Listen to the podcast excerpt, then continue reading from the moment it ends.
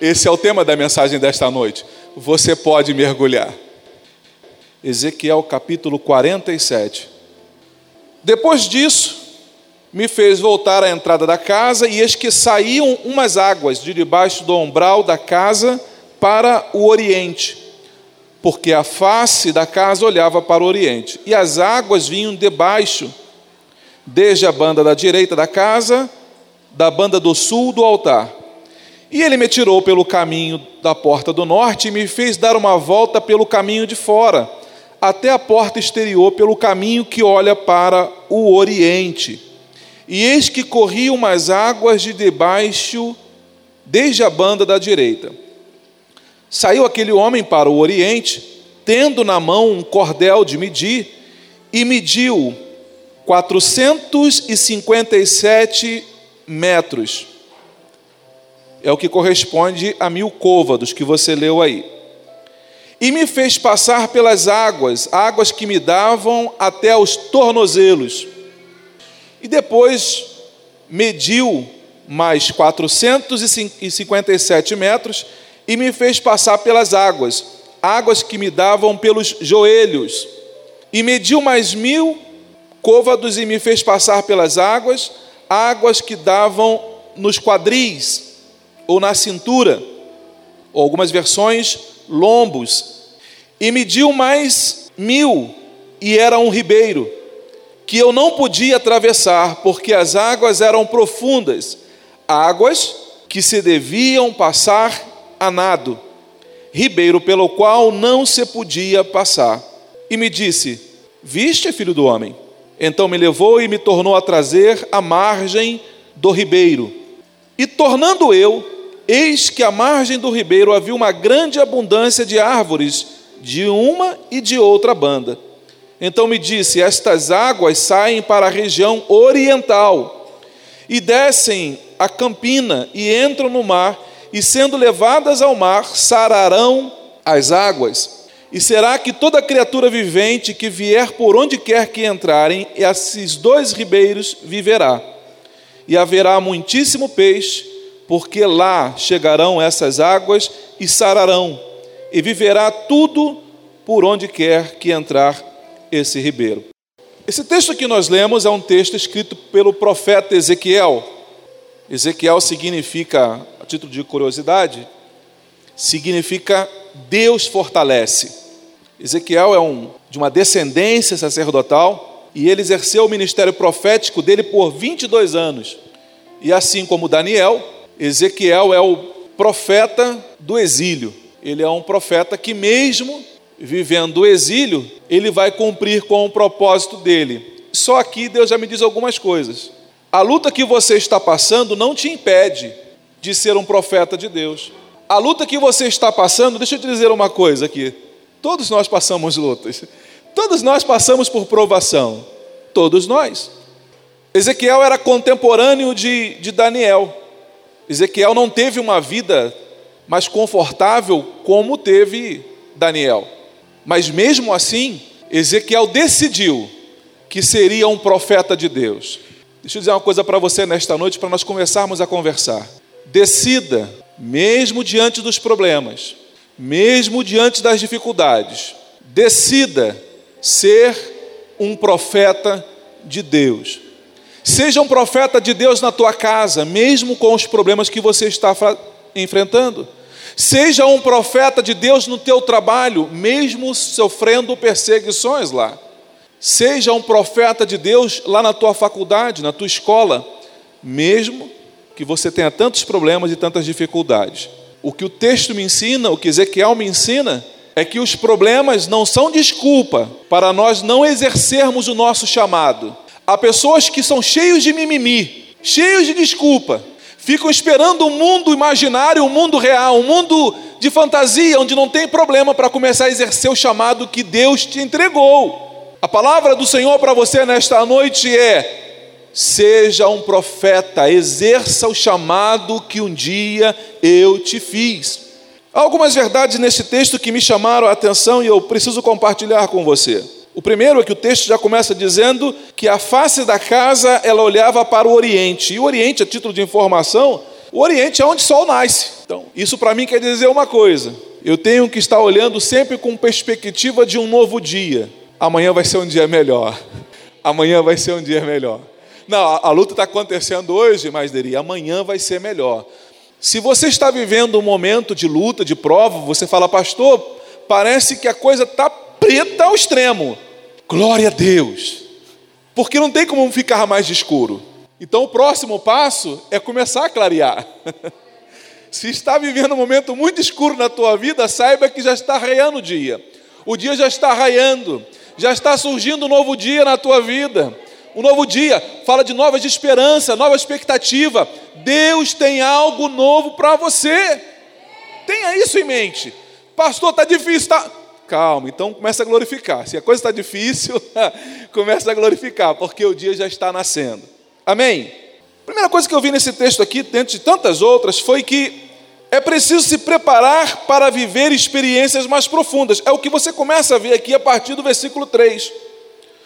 O texto diz que o profeta Ezequiel, ele é conduzido pelo anjo do Senhor, ele é conduzido por um anjo, e ele começa a fazer um tour na casa que ele conhece, na casa do Senhor. Ele começa a fazer um tour. O capítulo 46, o capítulo anterior, que nós não lemos, até por causa do tempo, o Senhor faz um tour com Ezequiel para mostrar como é que funciona a questão dos sacrifícios, das ofertas, da queima dos holocaustos, de todo o sacrifício que é realizado e onde é realizado, por quem é realizado, de como ele é realizado. Ezequiel vai lá ver tudo aquilo. Quando acaba aquela vista, o texto começa dizendo que aí o Senhor traz ele de volta para a entrada da casa. E aí começa o texto que nós lemos. Ezequiel diz que quando ele para para olhar, ele vê que as águas estão saindo por debaixo das portas, por debaixo da porta. A água está saindo. É importante dizer que Ezequiel, o livro de Ezequiel, ele vai, a gente pode dividir ele em duas partes. A primeira parte do livro de Ezequiel, ele vai falar sobre o juízo de Deus, sobre o julgamento de Deus, o juízo de Deus para Israel.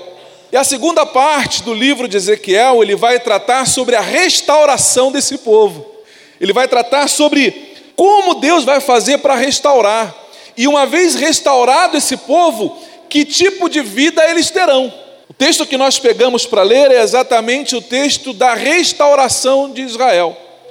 Estamos pegando, estamos lendo agora o texto onde Deus vai, vai restaurar a sorte do povo dele.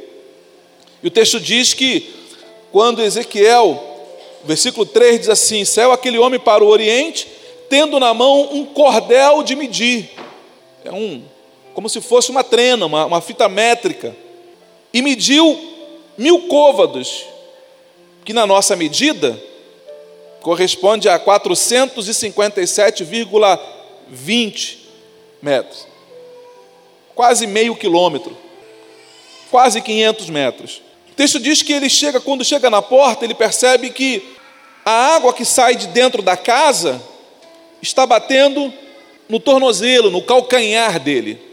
Ele anda mais 457 metros, mais mil côvados, e ele percebe que aquela água agora já está dando no joelho dele.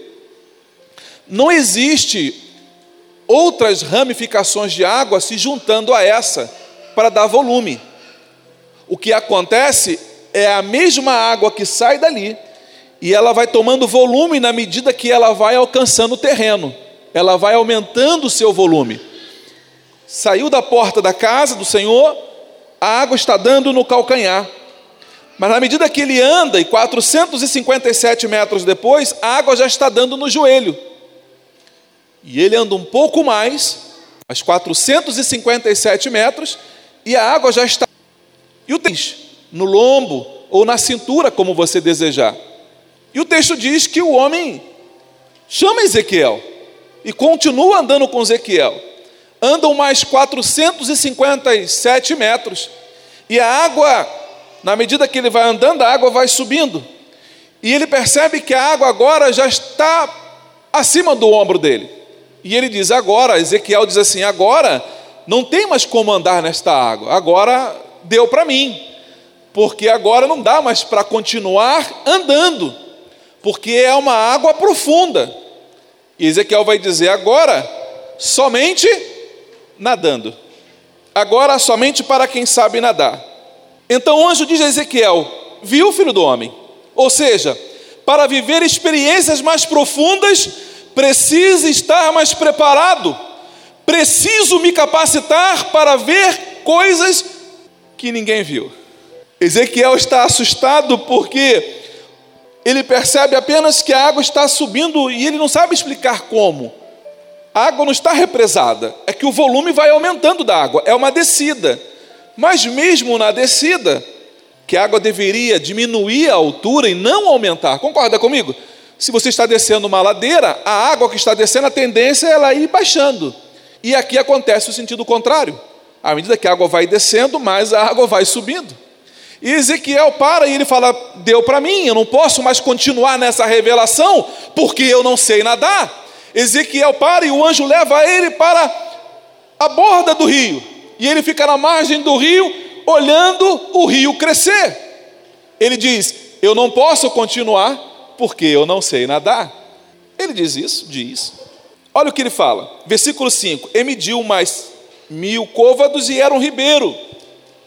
E eu não podia atravessar. Ele está dizendo: Eu não podia atravessar, porque as águas eram profundas, águas que se deviam passar a nado então ele não pode passar, porque ele não sabe nadar.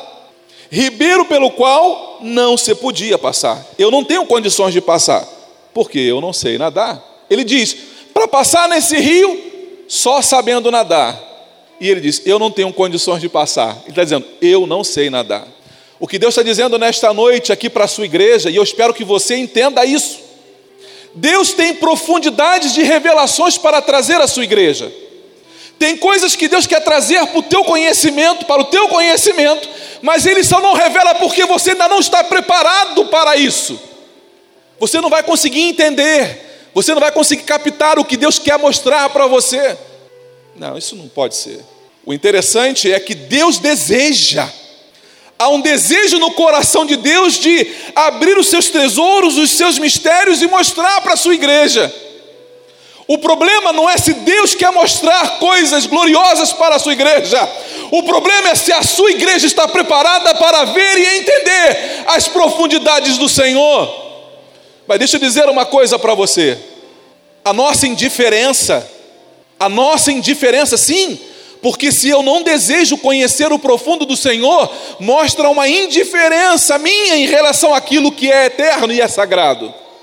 A minha indiferença para com as coisas do Senhor vai ser um preço caro para eu pagar. Porque Deus de bom grado deseja me mostrar coisas, deseja me revelar coisas. E aí eu falo assim: "Ah, que me importa? Que me importa?" Não, eu não estou aqui para isso. Eu estou aqui apenas para ver o rio passar. Eu estou aqui apenas para ficar na beira do rio e de repente, quem sabe com uma varinha eu pegar um peixinho, uma piabinha e eu fazer e comer para hoje e deu, eu vou para casa. O profeta para na beira do rio e ele vê o rio crescendo. E o anjo o levou de volta à margem do rio. Significa dizer que quem não sabe nadar vai ficar apenas na margem não responde para mim, não, mas é desejo do teu coração? Ficar apenas na margem, olhando o rio de fora? O desejo do coração do Senhor e o convite do Senhor para você nesta noite é: mergulhe. o tema da mensagem desta noite é: você pode mergulhar. Mergulhe. Decida hoje mergulhar de cabeça naquilo que Deus está te chamando, naquilo que Deus está te conduzindo no convite do Senhor, o anjo pega Ezequiel e começa a levar Ezequiel, e ele fala: Não, eu não posso mais porque eu não sei nadar. A medida não muda, é sempre mil côvados, ou 457 metros. O que muda é o nível do desafio, porque a água no joelho, você tem que tomar cuidado só para não escorregar. Na medida que você vai andando, a água vai subindo, agora ela está pelo joelho. E você sabe que andar na água, ela exige um pouco mais de sacrifício água no calcanhar, você pode levantar o pé e não tem tanto esforço. Mas quando a água chega no joelho, você já tem que ir cortando a água, já exige de você um pouco mais de sacrifício. E na medida que você caminha, a água sobe, o nível também sobe. Eu lembro dos meninos jogando videogame. o próxima fase, o próximo teria graça. Com certeza é mais difícil que o nível anterior, que a fase anterior. Mas senão não teria graça. Se fosse fácil demais, não teria graça. E o texto diz que, na medida que ele vai andando, a água vai subindo. Deus está nos chamando a águas mais profundas. E eu preciso estar me capacitando para isso que o Senhor quer mostrar para mim e o que o Senhor quer mostrar para você. Deus colocou no meu coração, e eu tenho trabalhado assim, para conduzir a igreja não na dependência do pastor quanto às revelações do Senhor. Eu tenho conduzido essa igreja a aprender e buscar na fonte. Tenho pego os meus obreiros e quando é para orar por alguém que está enfermo por alguma causa, eu pego os obreiros para poder orar porque eu quero mostrar para eles que é exatamente eles que o Senhor vai usar. O que Deus me mostra em relação a essa igreja, o que Deus me mostra em relação à palhoça, é que o Senhor já começou a marcar a palhoça. O texto fala sobre medidas, você percebe? O texto fala, ele saiu com o cordel, ele saiu com uma fita métrica e ele começou a medir o lugar. Ou seja, ele está medindo ele está tomando conhecimento do tamanho, da dimensão, das possibilidades. Deus está medindo a palhoça, e Deus está dizendo que vai entregar para a sua igreja. Eu quero fazer parte disso. O desejo do meu coração, irmãos, é estar totalmente, plenamente envolvido nesse processo e nesse momento. Esse é o desejo do meu coração. Decida mergulhar mais fundo nas coisas divinas. Não fique apenas olhando a superfície das águas, mergulhe. Busque os mistérios do reino de Deus, busque os seus segredos. O profeta viu o rio que saiu do templo. A água saía de todos os cantos de dentro do templo, saía do cômodo, saía do setor, saía de cada ministério. O que Deus está dizendo é que toda a igreja vai participar disso. A água não saía apenas de um lugar, a água saía do Santo dos Santos e ela vinha tomando todo o templo. A água passava por cada cômodo, por cada área do templo. Significa dizer que todos serão envolvidos. O GDC vai ser envolvido, o Alive vai ser envolvido, o som vai ser envolvido, o ministério de louvor vai ser envolvido. Todos nós seremos envolvidos por essa água que sai do trono do Senhor. Todos nós seremos envolvidos. Agora, se é para Jesus, faça melhor. Aleluia. Todos nós seremos envolvidos.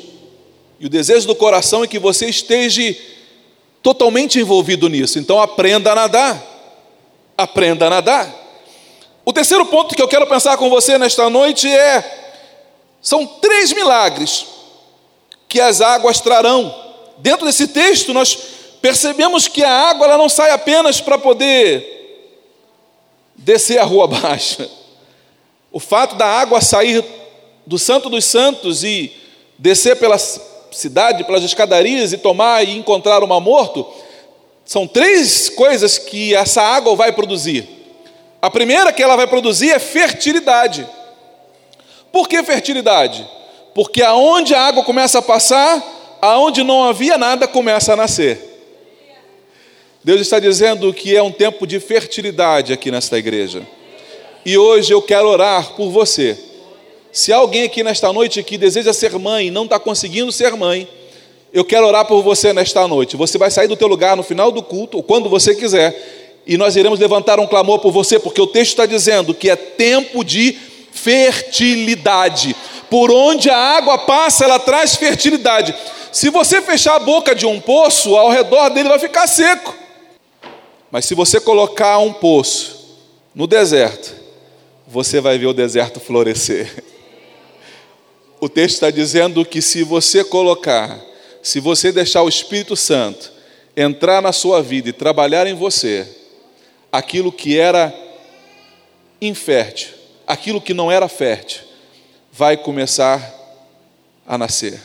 Deus está trazendo um tempo novo para a sua igreja. Deus está trazendo um tempo de fertilidade para a sua igreja. O texto vai dizer que haverá abundância de peixe. Olha o que diz o versículo 10.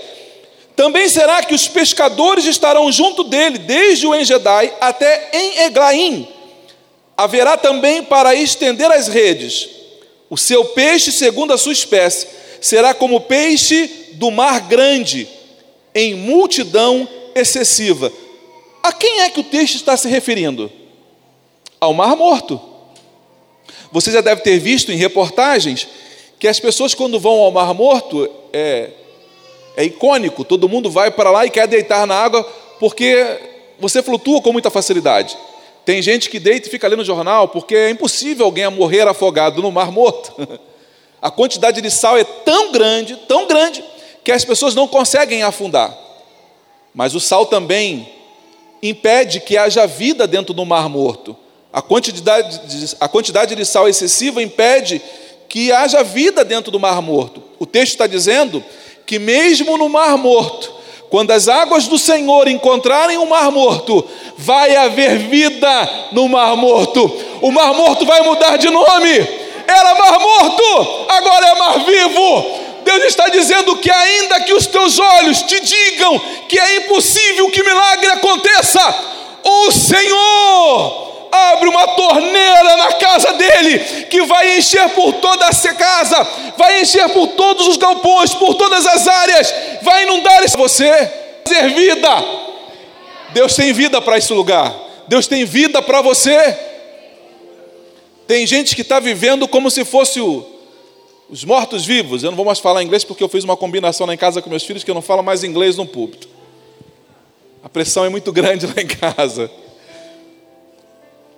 Mas há pessoas que são mortos-vivos, irmãos.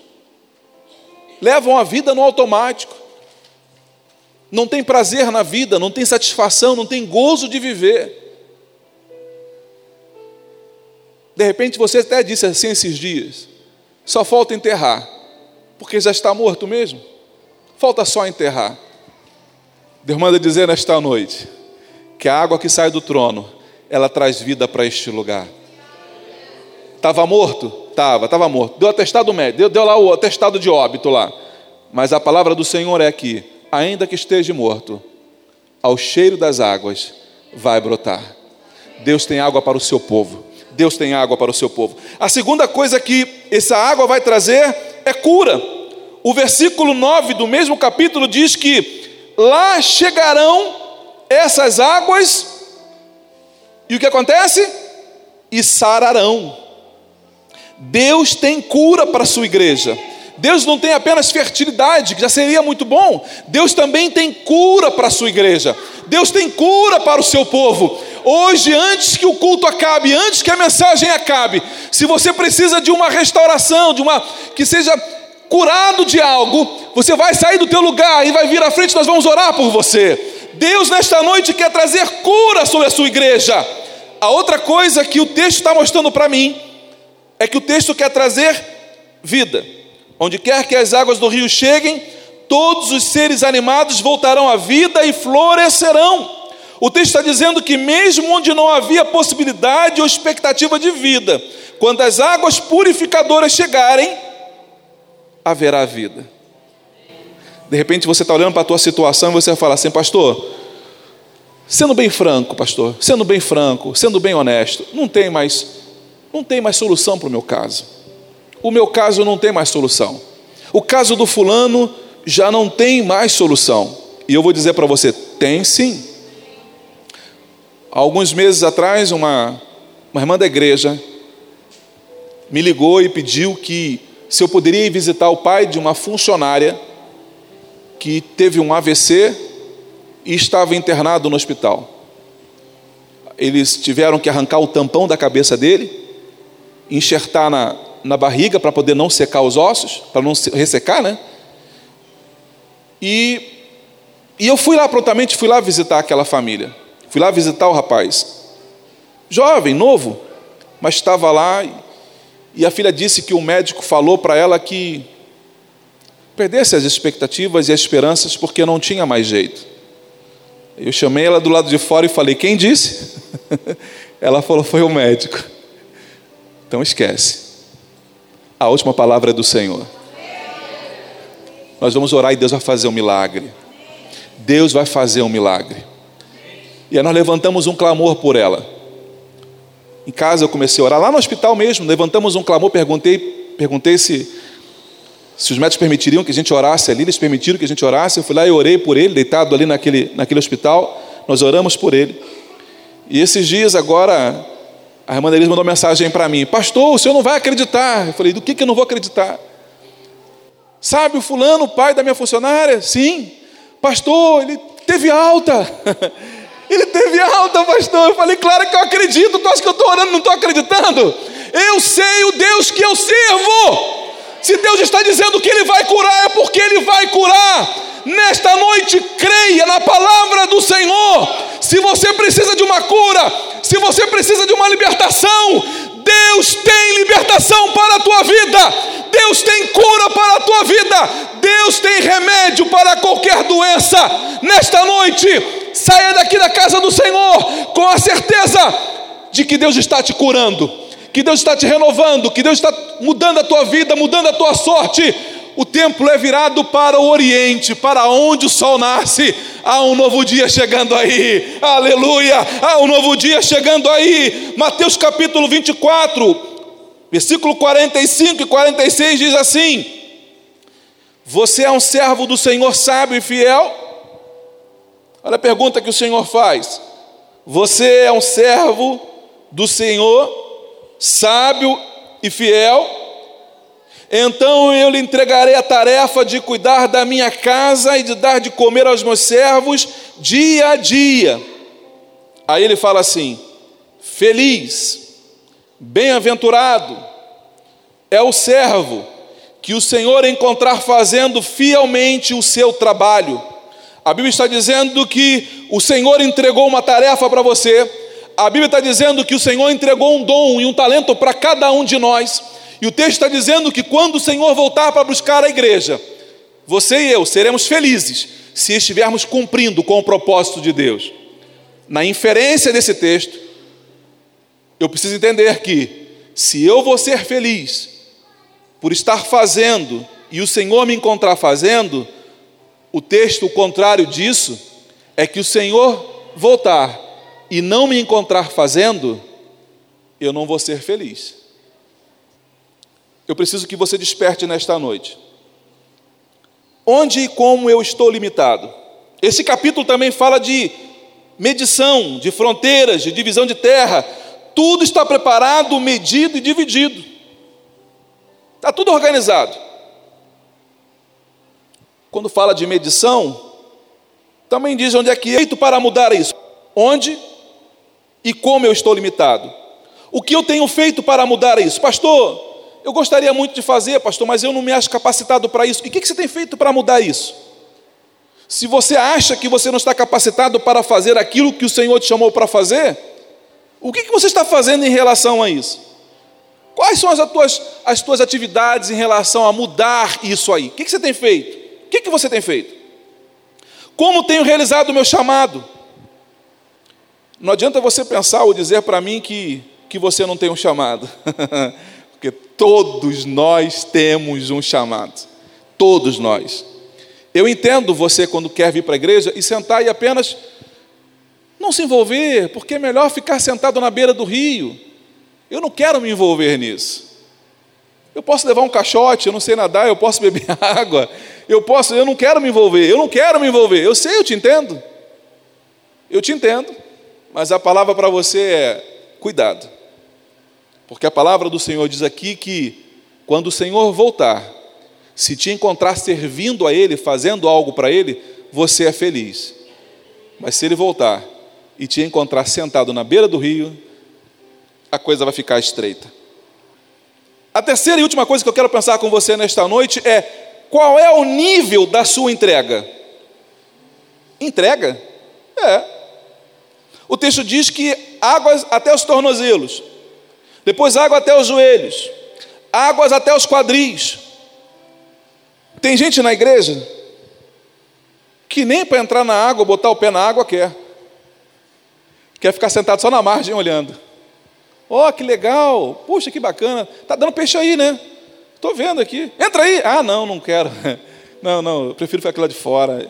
me envolver, eu já, eu, já, eu já fiz trabalho na igreja, eu já fui pastor. Irmãos, é assustador como a gente escuta as pessoas dizendo assim: não, eu já fui obreiro. Não, ih, eu já fui uma be... Ih, não, isso aí nem precisa falar para mim que eu sou de cor. Eu já fui obreiro, eu já fui, eu já fui dirigente de, de, igreja, eu já fui presbítero, eu já fui pastor. Essa semana agora, eu estava conversando com o evangelista Maico, não sei se foi você. Não, eu já fui pastor, inclusive. Não, do que você falar aí para mim, eu já sei, porque eu já fui pastor. O cara sabe a palavra. Até o diabo sabe.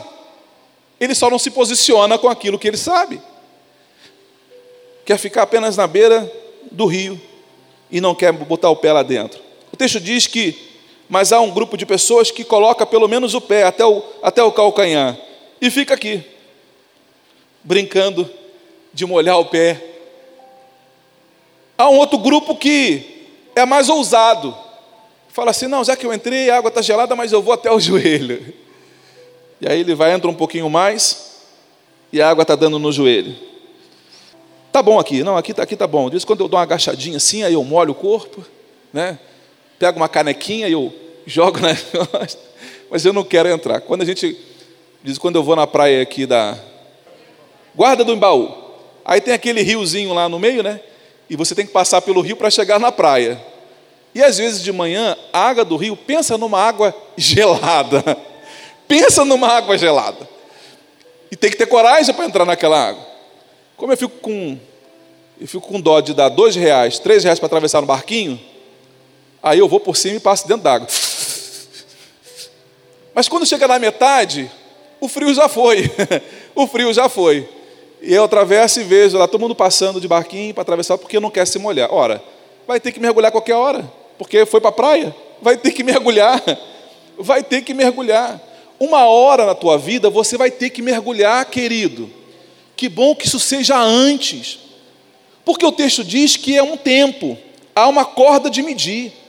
O profeta Ezequiel viveu, profetizou durante 22 anos. Pensa comigo, se ele tivesse começado mais cedo, teria feito muito mais coisas para o Senhor, mas ele decidiu tarde. Quanto mais cedo você decidir servir ao Senhor, mais experiências e mais profundas você vai ter com Ele. Decida o quanto antes entrar na água. Mas o texto diz que as pessoas foram até a cintura. E quando ele viu que a água ia. Não, não, daqui para mim já deu. Deixa eu dizer uma coisa para você. Você pode abrir comigo aí em Gênesis capítulo 22, versículo 1 e 3. Consegue colocar para mim aí, Gênesis? Capítulo 22, versículo 1 e 3. Eu queria ler esse texto com você. No calcanhar, no joelho, nos quadris. Sucedeu, depois destas coisas, que Deus provou a Abraão, dizendo-lhe: Abraão, e este respondeu: Eis-me aqui. Só, não muda por enquanto, não. Volta, volta aqui. Volta, por favor, o texto. Abraão, é Deus chamando. É Deus chamando Abraão. Guarde isso.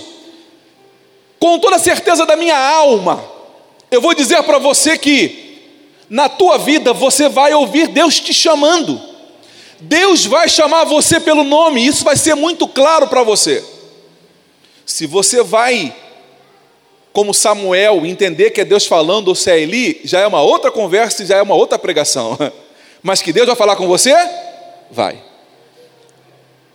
E respondeu ele: Eis-me aqui. Eu vejo prontidão em Abraão. O Senhor chamou e ele fala: Estou aqui, Senhor. Me chamou? Estou aqui. Quando o Senhor. A postura. Ai caramba, me chamou de novo. Irmãos, eu conheço pessoas que. Você senta para conversar e fala: Ah, pastor, eu sei. Eu sei que Deus tem me chamado para esse ministério. Eu. Eu sei que Deus tem me chamado para fazer isso, para fazer aquilo, para fazer aquilo. Ah, pastor, mas eu não, não, eu não quero, não, pastor, eu quero ficar aqui de boa. Meu amado, não é com o pastor da igreja que você está lidando, não é com teu tio, com a tua prima, com teu cunhado, com teu patrão. Você está tratando com o dono do universo, com o Criador dos céus e da terra, é com Ele, é para Ele que você está dizendo. Só um tempinho, tá? Quando eu decidir, quando eu quiser, isso é uma insanidade minha e tua agir dessa forma. O texto diz que ele fala: Eis-me aqui. Que hoje no final do culto você possa dizer a plenos pulmões: Eis-me aqui, Senhor, envia-me a mim. Bota o próximo texto, por favor. Prosseguiu Deus. Toma agora o teu filho, o teu único filho, Isaac, a quem amas. Deus dá o um nome. Que é para Abraão não falar assim: será que não é Ismael? será que não é Ismael? Não, é Isaac. É Isaac. O teu único filho, a quem amas. Vai à terra de Moriá, oferece-o ali em holocausto sobre um dos montes que eu que, hei, que te hei de mostrar. O próximo. Levantou-se, pois, Abraão de manhã cedo, olha a postura, olha o posicionamento de Abraão. Abraão disse e foi. Abardou o seu jumento, tomou consigo dois dos seus moços e Isaque, seu filho, e tendo cortado lenha para o holocausto, partiu para ir ao lugar partiu para ir ao lugar que Deus lhe dissera. Abraão falou: Eu vou cumprir o que Deus mandou. Eu penso, eu penso em Abraão tentando negociar com Deus. Senhor, mas espera aí, tu quer, tu quer Isaac para matar? O que, que vai servir Isaac morto, Senhor? Faz o seguinte, Deus, olha, vamos negociar aqui, Senhor. Ao invés de matar Isaac, que não vai ter serventia nenhuma, Dá um braço dele, leva só um braço, eu amputo um braço de Isaac. Vamos lá, Senhor, tá bom assim? Ó, eu corto um braço. Senhor, um braço faz falta, Deus. Um braço faz falta. Posso arrancar um braço dele? Está tudo fechado então? Uma perna então, Senhor. Se eu der uma perna de Isaac, resolve o problema? Isaac vai andar com muleta, Senhor, mas ele está vivo, meu filho. Uma perna não serve para o Senhor. Um dedo, um dedo. Eu vou arrancar um dedo, não serve para o Senhor? Deus não tem negócio. Deus não quer barganhar com você, não quer negociar com você. A entrega tem que ser total. Deus não pede um filho pela metade. Deus pede o filho todo. Deus não quer você apenas pela metade. Deus não te quer apenas a vida inteira com apenas com tornozelo dentro d'água. Deus não te quer apenas com o joelho dentro d'água. O Senhor te quer por inteiro dentro d'água. O Senhor está te chamando para viver as profundezas dele, para viver as profundezas do mistério dele. O convite de Deus para Abraão qual é? Abraão, você vai me trazer seu filho todo? Qual é o nível da tua entrega? Qual é o nível da tua entrega? O teu Isaac você está entregue aos pedacinhos? Senhor, eu vou te dar uma unha hoje, semana que vem eu te dou um dedinho dele. Como é que está o nível da tua entrega? Você está só no tornozelo ou você já mergulhou por completo? Eu preciso que você abra Salmos 107. Consegue colocar para mim aqui? Salmo 107, versículo 23 e 24. Você pode anotar para ler em casa depois, se você quiser, por causa do nosso tempo. Salmo 107, versículos 23 e 24. O texto diz assim: Os que descem ao mar em navios, os que fazem comércio nas grandes águas, esses, quem vai ao mar alto, quem vai para o alto mar, esses veem as obras do Senhor e as suas maravilhas no abismo. Em outra tradução, ele diz assim: as maravilhas do Senhor você vê no profundo. Se você quer começar a ver as coisas do Senhor, se você quer começar a experimentar isso, você precisa entender que na medida que você se aprofunda na palavra do Senhor, que você se aprofunda na intimidade, no relacionamento com Ele, Deus vai começar a mostrar coisas grandes para você. Você tem duas escolhas. Ou você vive uma vida. E aí? Você teve um sonho comigo? Você sonhou alguma coisa comigo? E aí? Você teve algum sonho comigo? Aí quando vem alguém na igreja, você vai lá e fala assim: Ô, ô, ô pastor, chega um visitante, você fala: ô, bota a mão aqui na minha cabeça aqui, faz uma oração, faz uma oração aí. E aí? Deus te mostrou alguma coisa? Não. Ora de novo então, cara, ora, ora com mais fé, ora com mais fé, ora com mais fé. E aí, Deus te mostrou alguma coisa? Não. Até, você é profeta, coisa nenhuma. A, a gente não quer pagar o preço. A gente fica terceirizando aquilo que Deus já nos entregou. Você não precisa pegar o telefone e ficar assim: ah, eu acho que eu vou ligar para o profeta fulano, porque quando eu ligar para o profeta fulano, eu falar, ah, minha serva, isso que eu te digo, hein? Ué, se ele fosse profeta, ele ligava para você, sem você precisar ligar para ele. Já parou para pensar nisso? Mas acerca das tuas demandas, o que o texto está dizendo para mim e para você, é que você não precisa ficar correndo. Deus vai mostrar para você em sonho. Deus vai mostrar para você coisas de olho aberto.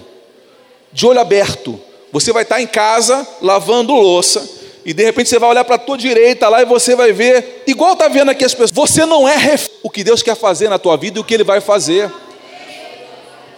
Você não é refém, não, querido. Deus te chamou para ser profeta. Só depende de você o quanto você quer mergulhar nesta água, o quanto você quer. Pense nisso, pastor. Mas é... esse chamado é para todos nós, é para a casa toda todos nós podemos ver e conhecer as profundidades do Senhor. Você lembra do que Jesus falou para Pedro? Jesus, no capítulo 5, versículo 4 de Lucas, Jesus fala assim: Pedro, faze-te ao mar alto. o convite de Jesus para você nesta noite é: faze-te ao mar alto. Deus quer trazer revelação para o teu coração. Deus quer trazer coisas para você que você nunca imaginou.